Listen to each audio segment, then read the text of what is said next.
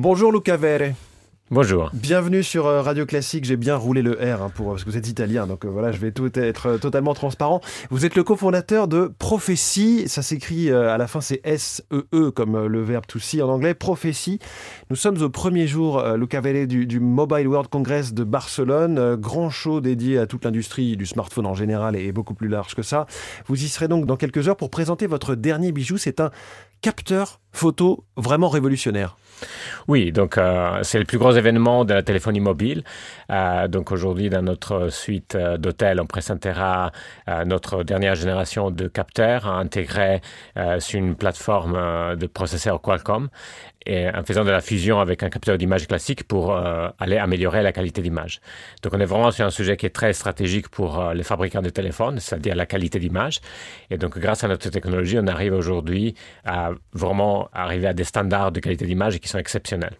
Pour dire à quel point ça va changer les choses quand on prend des photos avec son smartphone, c'est que vous allez supprimer le flou qu'on a très régulièrement quand, en gros, on a raté une photo. Oui, donc euh, ça, c'est un, gros sujet aujourd'hui euh, que les fabricants de téléphones ont essayé d'adresser depuis 10, euh, 15 ans avec des résultats qui ne sont pas encore satisfaisants. Notre technologie, qui est une technologie qui s'inspire du fonctionnement de l'œil humain, de la biologie, permet d'acquérir l'information des mouvements, des changements dans la scène avec une précision temporelle, avec une vitesse très importante. Et donc, ça veut dire qu'on arrive à corriger les flous des mouvements qu'il y a dans la scène, qui est souvent souvent un problème avec les capteurs d'image classiques parce qu'un capteur d'image classique, comment ça marche? Un capteur d'image classique va acquérir une information statique de la scène à des points fixes avec un temps d'exposition qui est limité. Et donc, s'il y a quelque chose qui bouge dans la scène, notamment dans des situations où l'éclairage n'est pas optimal, par exemple la nuit ou dans un restaurant, par mm. exemple. Et donc, dans ces cas-là, vu qu'il y a ces mouvements pendant le temps d'exposition, pendant le temps où le capteur d'image classique va collecter l'information. Mm. Donc ça, ça génère du flou de bouger. Notre capteur n'a pas cette problématique parce qu'on a voilà, des pixels qui sont indépendants, comme l'œil humain va acquérir seulement ce qui change, mais de manière très rapide. Donc, on, récupère cette information des mouvements, on va la fusionner dans l'image de base et on va donc euh, corriger les flux de bouger. En fait, vous allez plus loin que les capteurs de photos numériques qui existent depuis 25 euh, ans, 30 ans, qui étaient quasiment la transposition dans le monde numérique de la pellicule photo sur laquelle s'imprime une image, une lumière. Vous, vous ajoutez une dose de microprocesseurs, d'informatique, de, enfin en tout cas de, de données derrière Oui, donc il y a cette nouvelle forme de données que notre capteur euh, acquiert de manière unique, c'est cette information de données du mouvement. Aujourd'hui, il n'y a pas de capteurs qui sont capables d'acquérir cette, cette information. Euh, nous, on acquiert cette information de manière très rapide et efficace.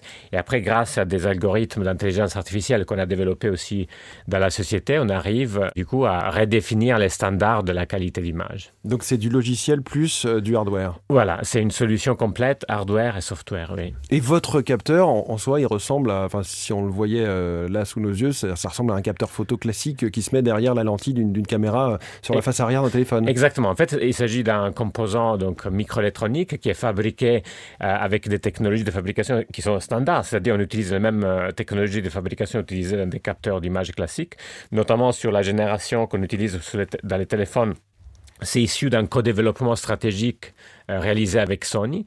Donc, euh, de l'extérieur, euh, ça ressemble à un capteur d'image normal, sauf que la conception a été réalisée grâce à nos ingénieurs, à notre IP, qui s'est développé depuis 10 ans à Paris, depuis que j'ai créé la société. Et même bien avant, mon cofondateur Christophe Poche, lui, hmm. ça fait donc 25 ans qu'il travaille sur la technologie. Oui, j'allais vous demander d'où venait votre savoir-faire, parce qu'il faut être très fort à la fois sur le côté technique, l'ingénierie, le côté optique, évidemment, de base aussi. Oui, donc j'ai créé la société il y a dix ans avec euh, mon cofondateur euh, que lui mène ses travaux de recherche depuis 25 euh, ans. Et à la base, en fait, le principe, c'était de développer un modèle artificiel sur silicium de la rétine de l'œil et du cerveau. Vraiment s'inspirer de la physique. Exactement. Donc, à la base, en fait, ces travaux, les travaux de mon cofondateur, mais aussi de. Votre start-up. voilà. C'était de mieux comprendre un peu les fonctionnements biologiques. Et ensuite, grâce à ces bénéfices qui sont très fondamentaux dans la technologie, on a décidé de porter ça sur le marché. D'ailleurs, la première application qu'on adressait avec notre technologie en 2014, c'était des applications médicales pour, pour redonner, la, vue, à des aveugles. Exactement. Aussi, c'est spectaculaire, évidemment. Oui, parce qu'en fait, comme on développe de manière assez fidèle le principe biologique dans une représentation, on va dire, physique euh, sur silicium, donc euh, ça devient naturellement une interface qui est optimisé pour faire des implants rétiniens. Oui. Et ça, où en est-on du, du déploiement? Combien de personnes ont pu en bénéficier? Mais aujourd'hui, on a donc euh, travaillé avec euh, principalement deux sociétés basées aussi à Paris, une qui s'appelle euh, Pixion Vision et l'autre euh, Gensight Biologics. Et les deux sociétés, en fait, ont utilisé notre technologie avec des essais cliniques sur quelques dizaines de patients. Donc il va falloir un petit peu de temps encore pour que ça se développe plus Oui, fort, mais oui. les, les espoirs sont, j'imagine, euh, immenses. J'imagine aussi que quand on est dans l'optique comme ça et qu'on développe des capteurs euh, révolutionnaires, on peut intéresser aussi le secteur euh, spatial, euh, de la défense aussi? Oui, donc le, le champ d'application possible est très vaste parce qu'aujourd'hui, on parle de 50 milliards de caméras autour de nous. Si vous imaginez déjà combien de caméras il y a autour de vous-même, dans votre téléphone, dans votre tablette, dans la voiture, il y a 9 caméras dans une Tesla, il y a 14 caméras dans les casques de réalité virtuelle de Apple qui viennent de sortir. Et la majorité de ces caméras sont utilisées pour faire une application d'intelligence artificielle embarquée, pas forcément pour afficher une image. Donc tous ces types d'applications peuvent effectivement bénéficier de notre technologie qui est voilà, bien inspirée, efficace à l'acquisition et rapide en traitement. Vous avez levé euh, des dizaines de millions d'euros, plus de 127 millions d'euros, je Oui. crois, euh, et j'imagine qu'il y a d'autres levées de fonds qui vont suivre? Oui, il faut continuer à lever de l'argent pour continuer à développer commercialement la, société. On est aujourd'hui vraiment sur cette phase de scale-up commercial avec les téléphones donc, dans lesquels on va déployer rapidement des solutions. On va, euh, donc, cette semaine euh, à Barcelone, il y, a, plusieurs rencontres stratégiques avec euh, la plupart des fabricants de téléphones euh, mobiles. Il y en a certains qui sont déjà pas mal avancés dans, notre, dans l'intégration de la technologie et d'autres qui, voilà, qui vont bientôt faire des annonces.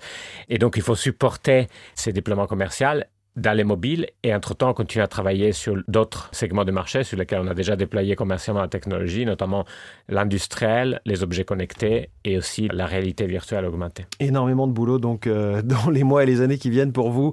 Merci beaucoup, Luca Vere, cofondateur de Prophétie, et donc euh, bon voyage tout à l'heure à Barcelone. Merci.